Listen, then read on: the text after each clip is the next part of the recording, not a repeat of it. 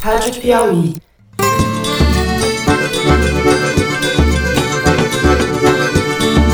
Olá, sejam bem-vindos a mais um Foro de Teresina, o podcast de política da revista Piauí. Eu sou Fernando de Barros e Silva, diretor de redação. Mais algum recado, irmão? Só pedir sua licença e trocar de lugar então com o ministro Salles. Vai fazer um troca-troca com o Salles aí? Brincadeira, mano. E tenho o prazer de conversar com o editor do site, José Roberto de Toledo. Opa, Toledo. Opa! Se o Bolsonaro se dedicasse à Previdência como tem se dedicado a levar o Eduardo à embaixada, talvez nós tivéssemos aqui menos problemas. E com a repórter Malu Gaspar. Fala, Malu. E aí, gente? Yo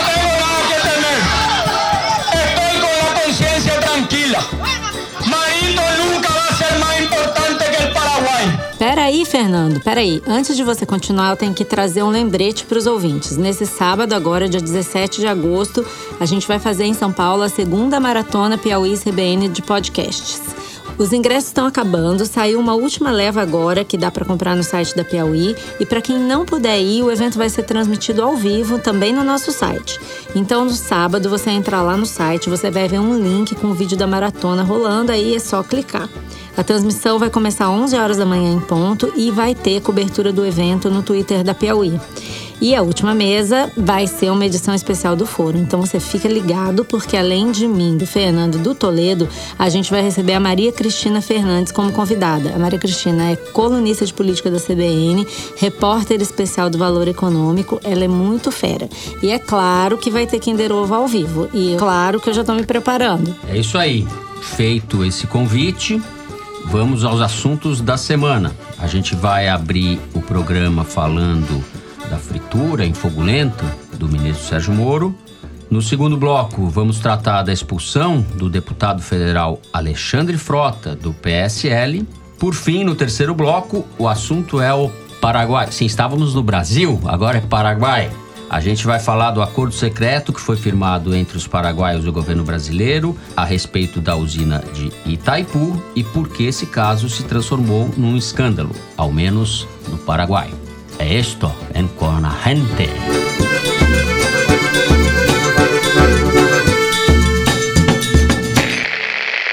Eu acabei de dizer que Moro está sendo fritado em fogo lento e Maria Lúcia Gaspar me alerta que não existe isso. Como vocês veem, eu não sei cozinhar. O fato é que Existe fogo baixo para fritura. as evidências de que o Moro se transformou em alvo do bullying do presidente nessa última semana foram muitas. O Bolsonaro recebeu a visita de um grupo de estudantes no Palácio Planalto na quinta-feira e foi assinar uma camiseta no final. O Moro estava ao lado dele. Quando o Moro autografou, o Bolsonaro brincou: Lula livre? Tudo bem, isso é Essa foi a bolsonarista. parte simpática. É parte simpática. No dia seguinte, na live semanal que o Bolsonaro faz nas redes sociais, ele fez mais uma de gosto bolsonariano com o Moro e o Ricardo Salles. Ele falou: vai fazer um troca-troca com o Salles aí, não é isso, Toledo, que ele falou? O Moro tava ali de coadjuvante de live, que é o papel dele hoje em dia, e fala pro Bolsonaro: vou trocar com o Ricardo Salles, pro Ricardo Salles poder sentar no meu lugar. E daí o Bolsonaro emenda. Vai fazer um troca-troca com o Ricardo Salles? Ha, ha, ha, ha, ha. Bate Opa. assim no ombro do Moro. O Moro faz aquela cara de cachorro caiu do caminho da mudança. Não, não, não. E faz um assim, dá aquela mão mole pro Bolsonaro e sai de cena e entra o Ricardo Salles, né? E- Bom, mas o fato é que por trás dessas boçalidades do Bolsonaro, essas piadas que ele acha graça, tem uma fritura aparente real do Moro, né? O Moro vem sendo esvaziado desde a divulgação das conversas dele com o Dallagnol e a Força Tarefa da Lava Jato, pelo Intercept, e a gente está vendo que isso vem numa escalada. O Bolsonaro ressuscitou Freud, né? Porque todos os atos que ele comete em público são, obviamente, uma expressão do seu subconsciente, né? Por exemplo, quando ele fala que jornalista bom Tem era que ter uma vinheta analítica. Não, mas é, né? É, porque ele porque fala é- assim: se excesso de jornalismo fosse crime, vocês estariam todos presos, né? Uhum. Ele, sem querer, nas piadas dele, ou sem querer, ou querendo, não sei, acaba expressando a real vontade dele. Ele queria que todos os jornalistas estivessem presos, que o Moro, sei lá, né, fosse humilhado em público. O problema é a reação do Moro. Porque o Moro reage como um cachorrinho diante do alfa do bando. O Bolsonaro exerce um poder sobre ele que o Moro não consegue reagir. E fica uma situação constrangedora para quem assiste, né? Vocês esqueceram de comentar a frase em que essa situação fica mais em evidência, que foi uma coisa Diga que o Bolsonaro lá. falou semana passada, dizendo que ele é o técnico de time de futebol e o Moro é o jogador, deixando bem claro, né? Então o jogador conversa comigo, dá sugestão, disse o Bolsonaro. Como quem diz, quem manda sou eu, sou eu que decido, ele é meu ministro. Como diria o Rodrigo Maia já falou sobre o Moro, ele é meu funcionário, né? Rodrigo Maia já se referiu ao Moro como funcionário do Bolsonaro.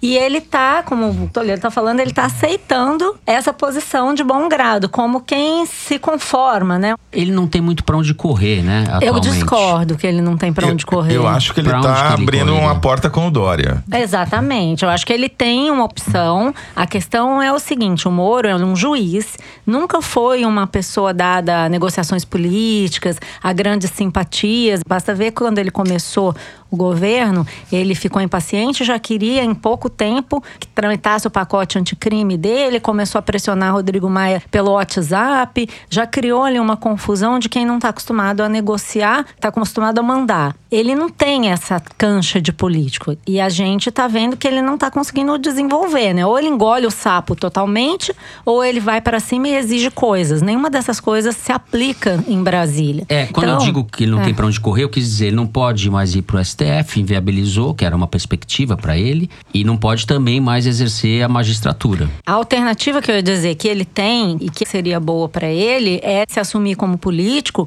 e assumir uma postura de liderança que ele tem, já que ele é o ministro mais popular do governo junto à população. Ele é o cara que representa a agenda anticorrupção, está se deixando diminuir nesse governo e eu acho que tem uma janela aí para ele fazer isso. Ele tem que saber se ele quer virar político, se ele quer se estabelecer como uma liderança, se ele vai fazer uma diferença em relação ao Bolsonaro. Na verdade, essa é uma escolha que ele tem que fazer em, nome do futuro dele. Também ele pode virar advogado. Ele pode ir, sair do governo, virar um advogado muito bem pago. Agora, se ele OAB não vai quiser. Ah, mas ele É, pode mas- virar. Ele seria bem pago por muitos escritórios de advocacia claro, no Brasil. certeza, mas não é que ele que não, não é- tem alternativa. Sim, mas não creio que seja a opção preferencial dele. O cara tem um status de herói nacional. Foi mordido claramente por esse bicho. Ele acha que ele tem um grande futuro pela frente.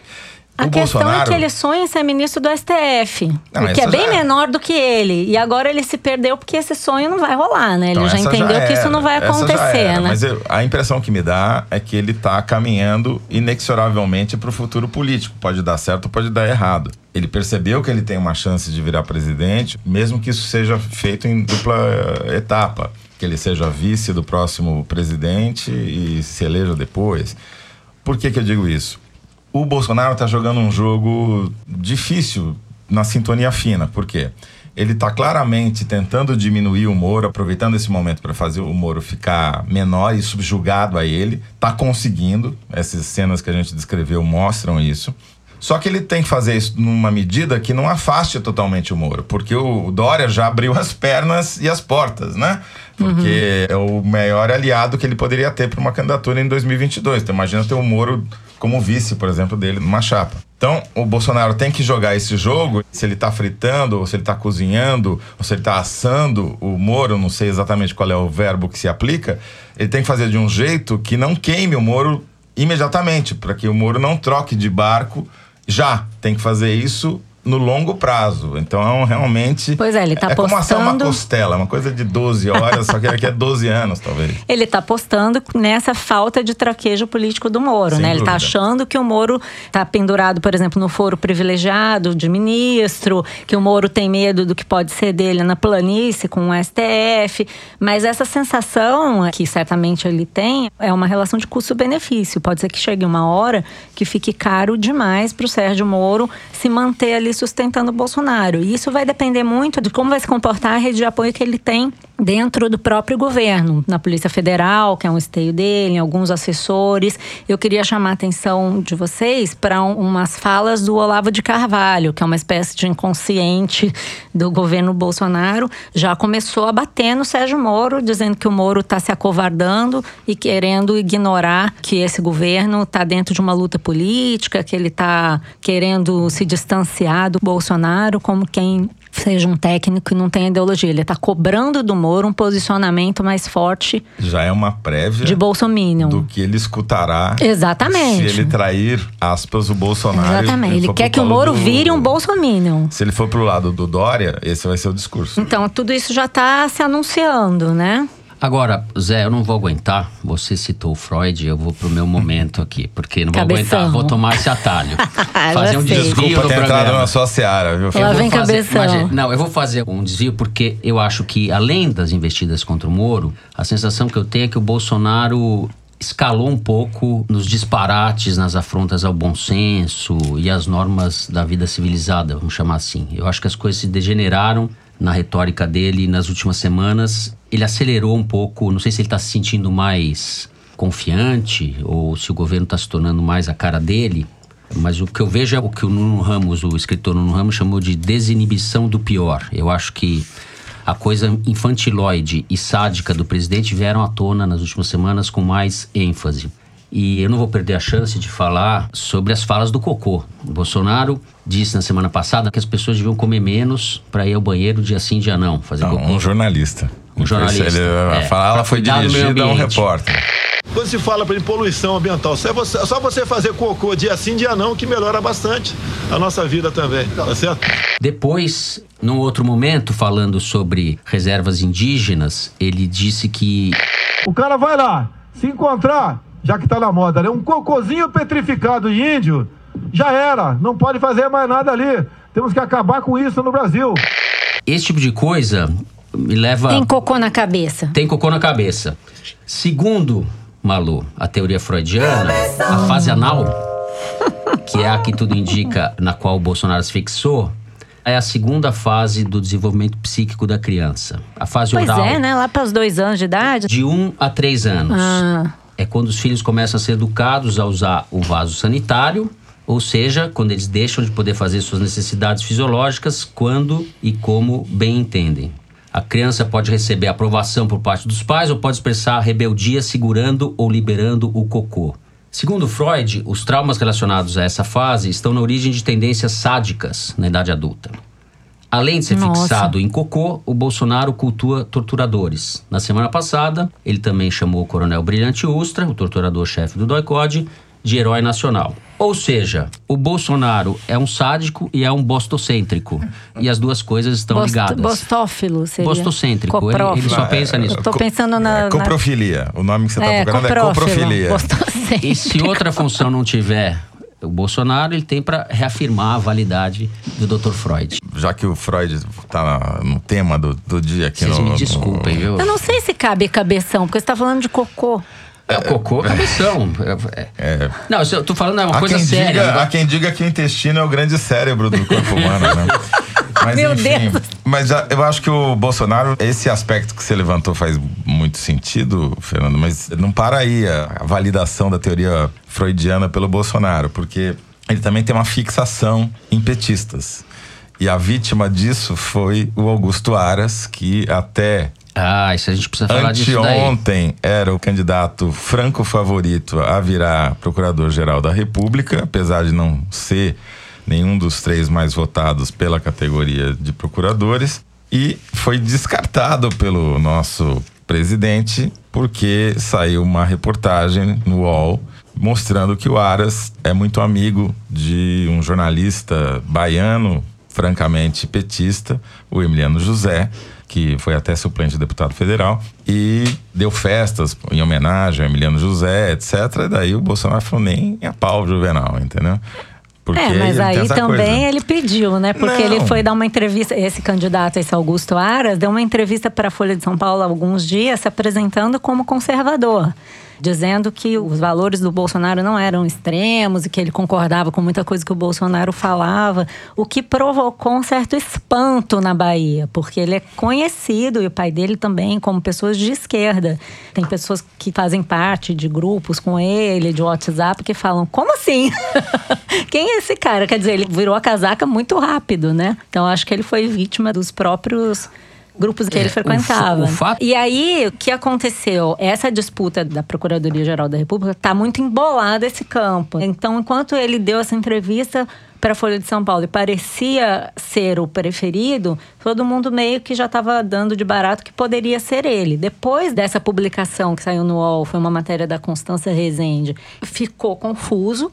E ontem ele recebeu três candidatos a PGR, como a gente fala, né? O Mário Bonsalha, que foi o mais votado da lista tríplice da categoria, e dois novos personagens que chegaram nessa disputa ontem mesmo, que foi o José Bonifácio, que foi subprocurador do Janot e participou da disputa da votação na categoria, mas não foi o mais votado, nem ficou entre os três mais votados, e um outro subprocurador chamado Antônio Carlos Simões, que não é muito conhecido, chegou ontem, nove e meia da noite, para se reunir com o Bolsonaro no Palácio do Planalto. Eu, eu aposto no último. O que, o que me chama a É, atenção. O Zé Bonifácio está mais bem cotado na bolsa de apostas, por ser um cara mais antigo e aparentemente é legitimamente conservador. Esse não está fingindo que é. Ele é Com esse nome, né?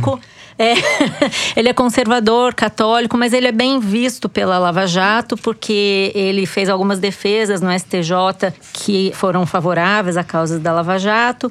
E tem um outro, que é o Gonê, que foi sócio do Gilmar Mendes. Não se sabe se isso vai ser um ponto a favor ou um ponto contra, É, mas o que é isso, a disputa agora está entre esses personagens e claramente o Mário Bonsalha não tem a vantagem porque ele já defendeu teses contra a desmilitarização da PM, contra a intervenção militar no Rio, já teve debates com Bolsonaro É. na Câmara dos Deputados, então tem pouca chance. Estamos mais entre Zé Bonifácio, Antônio Carlos Simões e esse Gonê. E o Bolsonaro diz que vai escolher até sexta-feira. Quem foi escolhido vai fazer uma grande diferença para Lava Jato. Só lembrando que a Raquel Dodge, que também teve cotada para recondução, já jogou a toalha, já andou tomando umas atitudes aí que o Bolsonaro já reprova e ela meio que já entregou os pontos. É, duas coisas me chamam a atenção. Primeiro, que o, Bonsalha, que foi o mais votado na eleição interna do Ministério Público, saiu da conversa com o Bolsonaro, dizendo que o Bolsonaro quer um Ministério Público mais flexível nas questões ambientais. E o sujeito saiu corroborando isso, ou seja, a gente tem uma sinalização aí de que a pauta do ataque ao meio ambiente vai prosseguir e vai contar agora com o auxílio do Ministério Público. E uma questão mais de fundo, essa eleição está mostrando, mais uma vez, que não há institucionalidade nenhuma no governo Bolsonaro. É um arbítrio total, porque ele despreza a eleição do órgão, fica chamando as pessoas que ele bem quer, de maneira caótica, ele destrói os processos impessoais. Não, na verdade, ele, assim. ele chama para assumir compromissos. O que está evidente aí nessas iniciativas é que ele quer um procurador-geral fraco. Nada de Janot, nada de Raquel Dodge. Ele quer alguém que seja obediente, subserviente. E ele está dando mais uma volta no parafuso para destruir as instituições. É uma destruição do Ministério Público. É uma maneira de avacalhar o Ministério Público como órgão. Para mim, a síntese dessa conversa que a gente teve agora é que nós estamos entre a corporocracia, que é o governo das grandes empresas, aí representada pelo nosso posto Ipiranga, e a coprostocracia, que seria o governo dos amigos da. Enfim, vocês sabem o que. Toledão e seu poder de síntese, eu não saberia dizer melhor. Bom, com isso, o primeiro bloco do programa vai ficando por aqui. E agora nós vamos falar, quem diria, de Alexandre Frota. Vem com a gente. Nessa terça-feira, dia 12, o Comando Nacional do PSL, se é que isso existe, o presidente Luciano Bivar, anunciou a expulsão do deputado Alexandre Frota do partido. O Frota vinha numa sequência de divergências e críticas ao presidente da República e a decisões do governo e finalmente foi expulso. Eu nunca pensei que fôssemos dedicar um bloco do programa a Alexandre Frota, talvez eu esteja sendo preconceituoso, afinal o Brasil mudou. O que essa decisão do PSL indica de bagunça interna, de divergências? O que isso revela sobre o partido e sobre os apoios que o Bolsonaro tem no Congresso? Bagunça interna é até um, no caso do PSL é um pleonasmo, né? Porque o partido é uma bagunça eterna. Tá certo, boa. Sempre foi bagunçado. Eu acho que no caso do Frota, tá todo mundo dizendo aí que é uma sinalização aos outros rebeldes, os outros arrependidos do governo Bolsonaro. Eu consigo me lembrar pelo menos de uma pessoa que já demonstrou várias críticas ao Bolsonaro, que é a Janaína Pascoal, que inclusive disse que estava chocada com a insistência do presidente Bolsonaro em indicar seu filho para a embaixada nos Estados Unidos. Mas eu não sei dizer se isso vai representar toda essa imposição de disciplina que estão falando. Primeiro, porque eu conversei com o delegado Valdir, que é membro da executiva do partido e participou da decisão de expulsar o Alexandre Frota. Ele disse que o Frota já vinha sendo advertido de que as declarações dele sobre o Bolsonaro estavam muito pesadas, estavam sendo pessoais e tal. E disse que toda vez que ele era advertido pelo Luciano Bivar, que é o presidente do partido, ele meio que se penitenciava, não, tá bom, vou maneirar, saía e continuava falando tudo que ele vem dizendo sobre o Bolsonaro, que está decepcionado, que está arrependido, criticando, fez até um discurso na Câmara mencionando laranjas e tal. Realmente ele foi para cima. E vou falar que laranja podre no PSL será esmagada. Agora, a avaliação disso com base em outras apurações que eu fiz aí com o pessoal do PSDB. Já faz mais de um mês que o Frota está negociando com o Bruno Araújo do PSDB a sua ida uhum. para o partido. E existe uma questão aí legal que ele precisava ser expulso do partido para preservar o mandato, né? Assim, senão o mandato poderia ser reivindicado pelo PSL, ele poderia perder o cargo. Então, de certa maneira, ele provocou a própria expulsão para poder trocar de partido levando o seu mandato. E até o delegado Valdir falou isso, porque ele deveria agradecer ao PSL por não ter sido enquadrado aí na cláusula de fidelidade partidária, e aí isso daria uma complicação maior. Tanto que o, o delegado Valdir disse que a Janaína é um caso diferente, nós não vamos expulsar a Janaína porque a Janaína está fazendo críticas políticas. É confuso. Eu acho que no caso do Frota, é um caso bem específico e tem mais, tem origem na disputa pelo diretório do partido em São Paulo, é uma briga local em que ele, o grupo dele da Joyce Hasselman, brigavam pelo controle do diretório estadual contra o Eduardo Bolsonaro e o Major Olímpio. Então é um caldo bem próprio. Tem uma, né? uma outra versão para essa história que a gente está publicando no site da Piauí, que foi apurada pela repórter Thaís Bilenque, que na semana passada, no grupo de WhatsApp da bancada do PSL de deputados federais, houve um acordo para esquecer a expulsão do Frota depois que ele fez as pazes com a Carla Zambelli. A Carla Zambelli, deputada federal pelo PSL de São Paulo, também foi uma das que protocolou o pedido de expulsão uhum. do Frota. Só que daí o que, que aconteceu? Ele fechou o acordo com a Carla, fechou o acordo com a bancada e em seguida foi lá e deu uma declaração questionando a nomeação do Eduardo Bolsonaro para embaixador. Imediatamente o Jair Bolsonaro chamou o Bivar, presidente nacional do partido, e falou: esse daí Não tem, tem que ir condição. embora. E o Bivar, que já estava com o Frota pela garganta, porque o Frota espremeu uma laranja no plenário da Câmara, falando que as laranjas podres seriam expulsas do PSL. Esmagadas. Esmagadas. Esmagadas, exatamente. Aliás, ele esmagou a laranja e jogou ela no chão e não foi catar depois. tudo lá, é. O Bivar, que já estava com ele por aqui, aquilo soou como música nos ouvidos dele. Então, na verdade, o Alexandre Frota está sendo expulso pelos seus méritos, não pelos seus deméritos. Ele está sendo expulso porque criticou a indicação do filho ou seja, pelo nepotismo do Bolsonaro e por ter denunciado os laranjas do PSL, ou seja, só falou verdades. Então, na verdade, o que mostrou, para mim, esse episódio está mostrando, é que o PSL é o quintal do Bolsonaro. Os caras não têm autonomia nenhuma. Uhum. É, eu não sei nem se a gente pode falar em méritos, né? Ele tem divergências agora, a gente não sabe o vamos que são perguntar pra interesses. ele, né? Vamos é. perguntar, Fala Alexandre, aí, o que, que você aí, conta Alexandre sobre Frota. esse episódio pra gente aqui? Pra falar mesmo? Ô, Alexandre, não seja tímido, Alexandre. Deixa eu explicar aqui pro nosso ouvinte. O nosso Luiz Maza, nosso produtor, repórter aqui da Piauí, ele tem uma voz que no Twitter as pessoas insistem em dizer que é a voz do Alexandre Frota. Então vamos tirar a prova. Alexandre, é você mesmo? Vou me abster de comentar.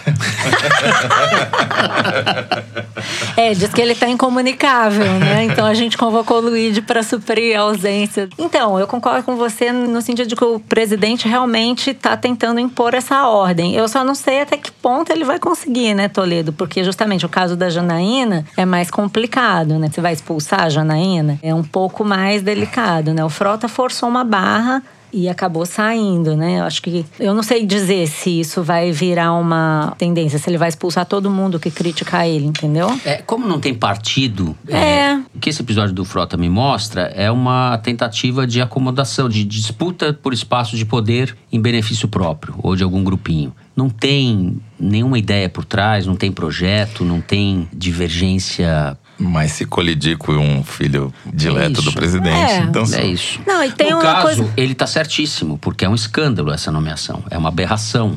Mais uma do Bolsonaro. E essa é grave, né? Nomear o Eduardo Bolsonaro, escrivão de polícia, para a Embaixada dos Estados Unidos. E o Senado vai aceitar isso, provavelmente. Tá certo, Alexandre Frota, nesse caso. É interessante notar que ele representa um crescimento de um movimento de arrependidos, né? A gente tem visto muita gente que condena a indicação do Eduardo Bolsonaro e outras, o uso de avião da FAB, essas práticas patrimonialistas que o Bolsonaro antigamente condenava, né? Lobão bolsonarista. Tem uma galera aí bolsominion, que já foi bolsominion e que agora tá se arrependendo, né? Então acho que o Frota vai ser o primeiro arrependido a abandonar o barco, né? Talvez seja isso. os que já iam, mas não se acostumaram. Já, é- já ia acabar o fundo. E vocês acham que ele vai pro PSDB? Ou o DEM. Uma coisa que pesa a favor do PSDB é o tamanho do partido em São Paulo. Dória, PSDB em São Paulo são muito grandes. O DEM não tem representatividade grande em São Paulo. E ele está nessas conversas há muito tempo. Pelo menos no PSDB, pode ser que ele esteja fazendo jogo duplo. Não- ninguém descarta essa hipótese, mas dá-se por certo que ele vai fechar. O grande operador político do Dória é o Rodrigo Garcia, que é do DEM e talvez seja uma espécie de linha auxiliar para o Dória. Ou seja, importa menos para o partido para o qual o Alexandre Frota vai, mas o campo já está definido, que é o campo do Dória, que é o adversário que está tentando roubar o Moro do Bolsonaro. Os Então, arrependidos fundo, bolsonaristas. A briga que nós estamos falando aqui é a mesma briga do primeiro bloco. É Dória versus Bolsonaro. É isso. PSDB que já foi de Mário Covas, Franco Montoro, Fernando Henrique Cardoso. Mas também do Coronel Telhada, o comandante da rota. Agora, o Coronel Telhada vai ter provavelmente o Alexandre Frota como companheiro. Ambos na asa do João Dória. Quem diria? Na porno social-democracia. Com isso, a gente encerra o segundo bloco e chegamos ao momento do número da semana.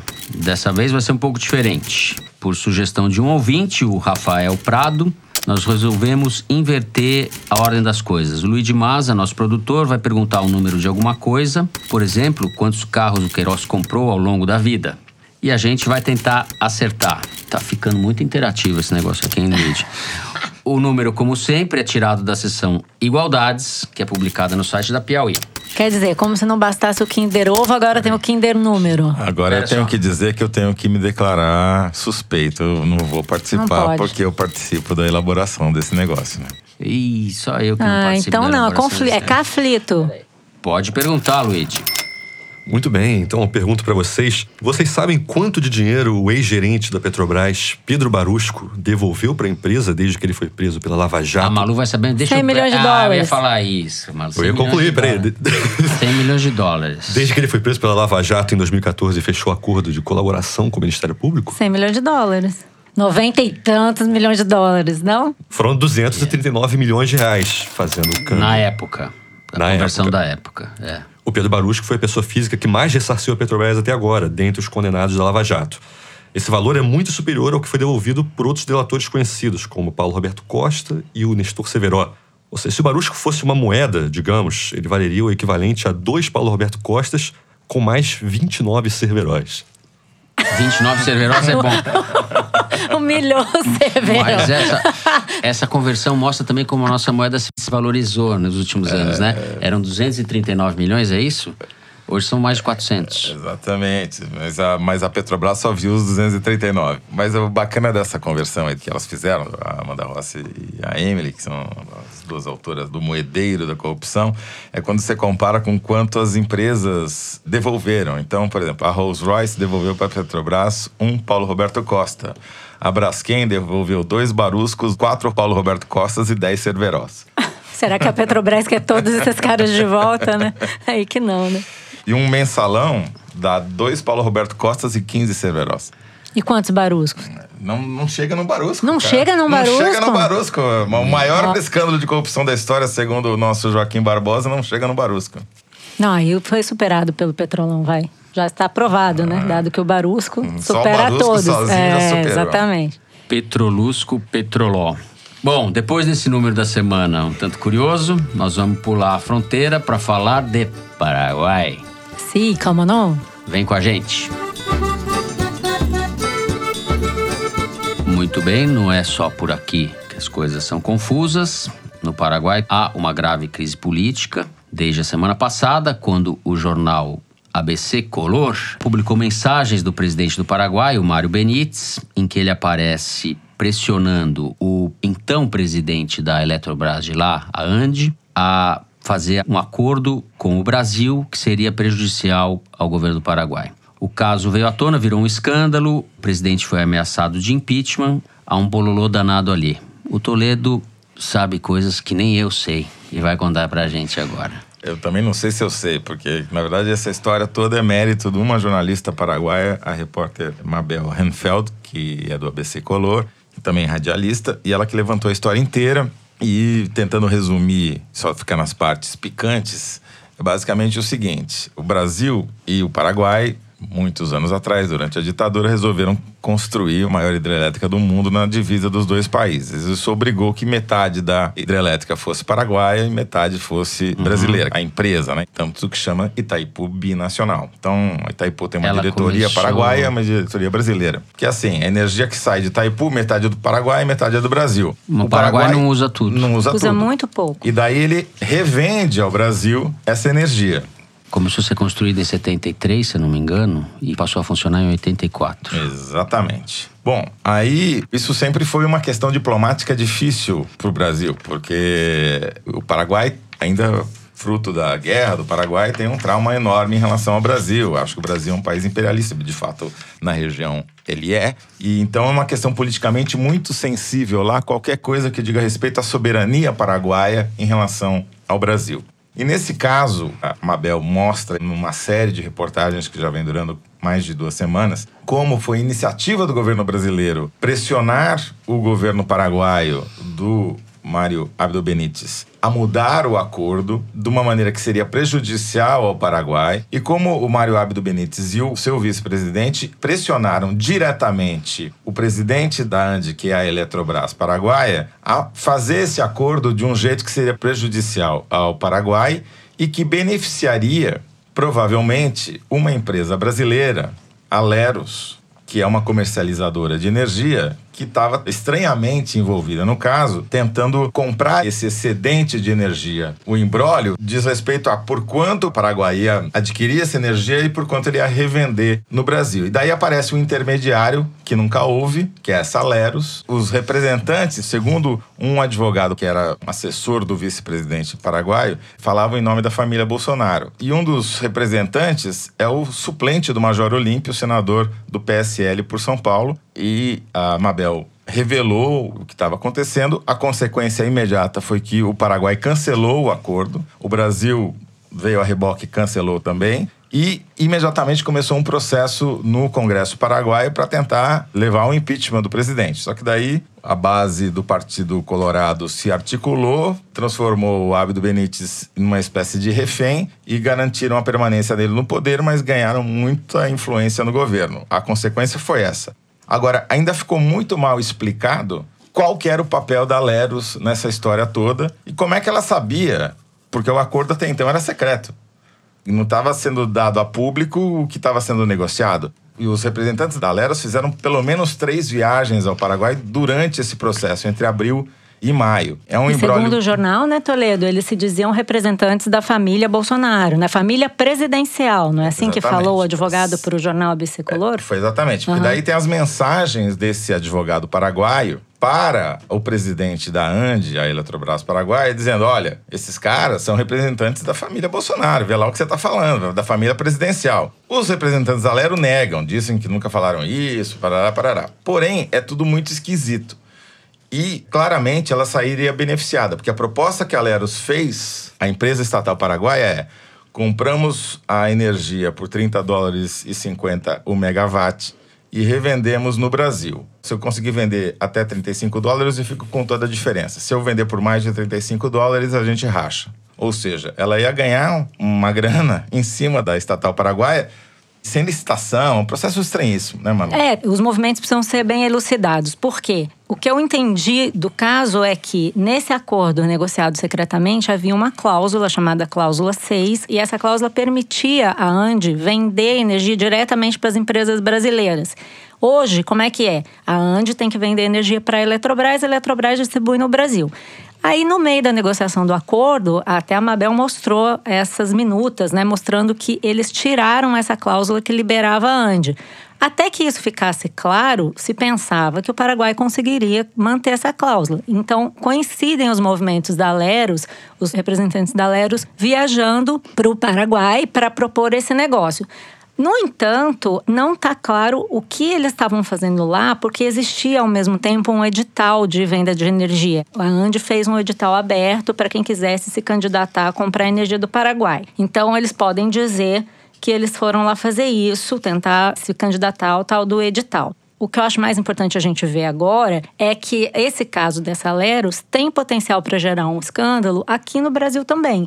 No Congresso ontem foi apresentado na Comissão de Relações Exteriores um requerimento para convocar o ministro de Minas e Energia do Brasil, Bento Albuquerque, para explicar como é que foi feita essa negociação. Essa Leros, eu pesquisei nos dados da comercializadora de energia, Câmara Comercializadora de Energia, tem isso na internet. Você consegue ver que ela é uma empresa relativamente pequena. A gente não sabe exatamente qual seria esse excedente de energia do Paraguai, quanto que eles teriam para revender para Leros, mas o fato é que ela não é uma empresa que tem lastro para fazer grandes negociações de venda de energia. Se você for ver, uma empresa média grande no Brasil vende 1.000, 1.500 megawatts e a Leros negocia por mês 100 megawatts.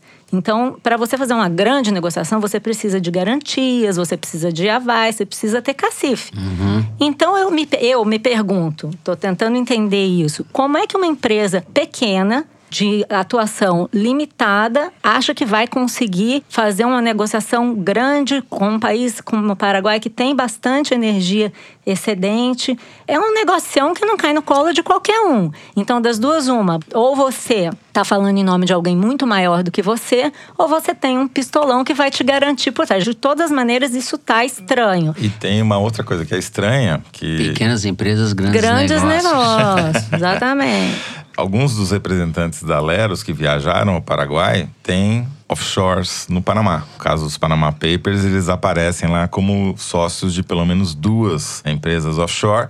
Ser dono de uma offshore não é crime, desde que você declare isso para a Receita Federal no Brasil. Então, isso ainda vai dar muito pano para manga. O Congresso Nacional está atentíssimo, todos os representantes da oposição estão olhando para isso.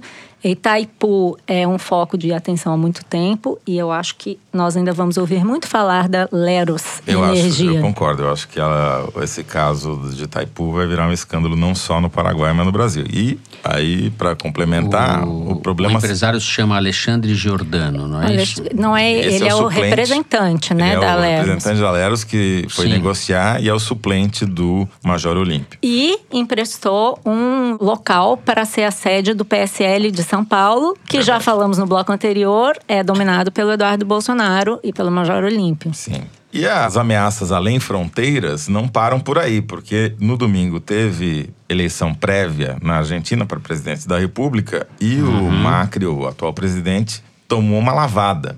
Se a prévia fosse eleição para valer, que só vai acontecer dia 27 de outubro, o Macri não seria reeleito e o candidato da oposição, Alberto Fernandes, numa chapa com a Cristina Kirchner, teria sido eleito no primeiro turno. Isso provocou um pânico nos mercados, principalmente na Argentina, mas com reflexos também no mercado financeiro brasileiro, fez o dólar disparar, a bolsa cair, porque ficou claro que, pelo menos na Argentina, esse receituário liberal privatista na economia não deu os resultados esperados politicamente. E o medo agora no mercado brasileiro é que o Bolsonaro, vendo esse efeito Orloff, né, a Argentina é o Brasil amanhã, começa a se questionar: bom, mas será que esse receituário também vai me causar problemas políticos em 2022? É, e é bom registrar mais uma das frases absurdas, aberrantes que ele falou. Se essa esquerdalha voltar na Argentina, nós poderemos ter no Rio Grande do Sul um novo estado como o de Roraima. E não queremos isso. Falando da. Roraima. Roraima. Falando da fuga dos refugiados venezuelanos. Ou seja, O pessoal em Roraima ficou muito feliz com essa frase. Essa é a diplomacia do Bolsonaro, né? Que ao invés de usar pões de renda, usa luva de boxe. É, como disse o Hélio Gaspar na coluna dele de quarta-feira, Bolsonaro é assim. E sem dúvida prefere ver os brasileiros discutindo cocô em vez do cheiro de uma recessão econômica. Porque também tem notícia ruim na área da economia. Não vamos nos estender sobre isso. Mas os resultados das prévias de PIB e produção da economia são muito São ruins. ruins. Os indicadores econômicos não são bons, o que muda um pouco os pressupostos para a candidatura à reeleição do Bolsonaro em 2022. Aliás, Bolsonaro já se assumindo como candidato a presidente, porque numa visita ao Rio Grande do Sul disse que uma determinada Nessa mesma visita ao Rio Grande do Sul. Exatamente, uma determinada obra ali só estaria completa em 2023. Opa! e ele estaria ali para inaugurá-la, né? Isso é que é otimismo. Se o Brasil aguentar. Só falta combinar com a economia. Com o Moro, com Dória. E com o todo Paulo mundo. Guedes. Paulo Guedes. Bom, assim a gente encerra o terceiro bloco do programa e chega ao momento Kinder Ovo. Espero que a produção tenha escolhido um político paraguaio para o Kinder de hoje. Solta! Suelta. Suelta! Suelta el Kinder. Eu abri o programa com isso, falando da covardia dos covardes. Como deu certo em outubro do ano passado distribuir calúnia e mentira via rede social, via grupo de zap, dizendo que criança ia tomar mamadeira de, é, é, de, de órgão genital masculino. Foi que algumas pessoas se elegeram com isso e acham que vão continuar enganando a população o tempo todo. Então eu quero chamar a sua atenção, muito cuidado com as informações que circulam em grupo de zap. Infelizmente, tem gente eh, que só pode estar sendo paga para isso, criando notícia falsa, robô, que na verdade se acha que é uma pessoa que dá do outro lado, não é. É uma máquina, um robô programado para poder ficar eh, emitindo posições, emitindo notas e criando Costa. calúnia de, de, Rui difamação. Costa! Eu sou demais. Muito bom. Ai, Kinder. O, o que, o que matou foi a língua presa, né, Manuca? Pra poder programar. Pra poder programar só em Bahia. É isso. Mas. Muito bem. Ele falou pra poder programar, eu Como é que é? matei. Mamadeira de órgãos Órgão. É. É a versão politicamente correta da mamadeira de piroca. Aqui, Rui Costa, governador da Bahia, do PT. Ele respondia a pergunta de uma telespectadora do Papo Correria, programa que ele apresenta ao vivo toda semana no seu canal no YouTube. Essa última edição que nós ouvimos foi ao ar no dia 30 de julho. Aê. É, Voltando à minha velha forma, não sei o que aconteceu comigo É, no programa é dona passado. da empresa Leros e ela faz um acordo secreto com a produção junto. do programa. É. Empresa Lero el Lero. esquema. Ai, meu Deus, é uma humilhação esse negócio. Muito bem. Sim, sim, sim, como não? Agora é hora da gente dar voz aos ouvintes do foro. Como sempre, a nossa produtora Mari Faria coletou tudo que foi falado nas redes sociais da Piauí ou no nosso e-mail, o forosteresina.revistapiauí.com.br. Antes de passar a bola para vocês, eu quero lembrar os ouvintes que eles podem escrever para o Correio Elegante do Foro de Teresina Especial, que, como bem lembrou a Malu no início do programa, vai acontecer ao vivo neste sábado, dia 17, durante a maratona Piauí CBN de podcast. A gente vai selecionar algumas mensagens para ler no final do programa, depois que a Malu já tiver acertado o Kinder Ovo. Então escrevam à vontade, a gente conta com vocês. Aliás, Fernando, falando em Kinder Ovo, eu queria mandar um abraço muito especial pro Robson, que encontrou comigo depois de um evento na semana passada e me deu um Kinder Ovo de verdade. Eu adoro. Ele me deixou um recadinho escrito à mão num bilhetinho fofíssimo, dizendo assim: esse Kinder Ovo é mais que merecido e não vale dividir com Toledo ou com Fernando, apesar de eu adorar eles, Teresina inclusive. Mesmo Também porque não a gente, quero. a gente já Eu- tá gordo. Agora não quero também.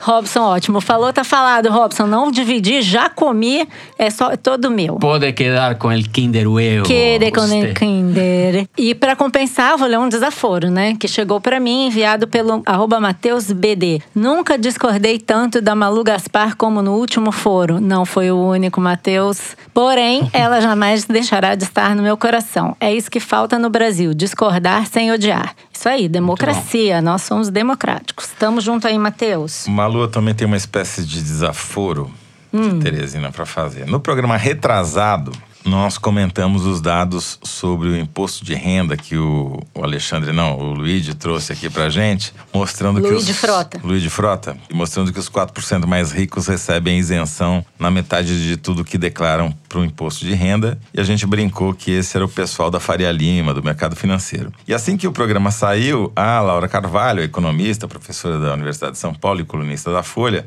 marcou a gente no Twitter pedindo para a gente não subestimar a Verdade. desigualdade brasileira. E ela bem pontuou que quem ganha mais do que 12.375 reais no Brasil já está entre os 4% mais ricos. Então, quem ganha mais do que 32 mil já faz parte do 1%. Ou seja, o pessoal da Faria Lima está entre os 0,1% mais ricos, não entre os 4%, como a gente falou aqui. Tá? O buraco da desigualdade é mais em cima. É isso aí, Laura. Obrigado. Bom, já que dessa vez nenhum de vocês fez propaganda da revista, sou eu para mim, para Joe. Eu vou ler o tweet do Marcel, que teve uma ideia de Dia dos Pais, que foi no último domingo. Dei uma assinatura da Piauí de presente para o meu pai e resolvi dois problemas de uma vez: o presente e o sustento do Teresino. Que, aliás, voltou à bancada. Tá aqui o Teresino, não sei se ajuda. Oi, Teresino. É isso, Marcel. O Teresino vai comer farelo de luxo. A gente vai comprar farelo pro Teresino. Bom, antes de terminar, Fernanda, eu tenho obrigação de mandar beijos aqui para algumas pessoas que eu encontrei nesse mesmo evento em que eu encontrei o Robson na semana passada. Lucas, Isabel e Polly. Eu já mandei um beijo para eles há alguns meses aqui, mas eu, com a minha memória, que tinha esquecido os nomes. Já Agora vão com os nomes. essa mulher? Ah, eu adoro beijar. eu e o Pepeu Gomes, eu também É, quero beijar. Exato. E a Helena, querida, que também me recebeu lá em São Paulo nesse evento, foi muito fofa comigo. Beijo, Helena. Só quero fazer o registro aqui de uma sugestão que a Patinetter mandou pelo Twitter, a Rádio Novelo, para edição do Foro. Um barulho de pinguins copulando felizes a cada notícia da assinatura da revista Piauí. Mas tem pinguim copulando, faz barulho? Barulho de Cabe à Rádio Novelo descobrir. Não sei qual é o barulho que pinguim. Mais um motivo para a Rádio Novelo Nunca pude pesquisar. observar este evento da natureza. A cada assinatura ganha uma cópulazinha. Ruborizei. Meu Deus. Muito bem.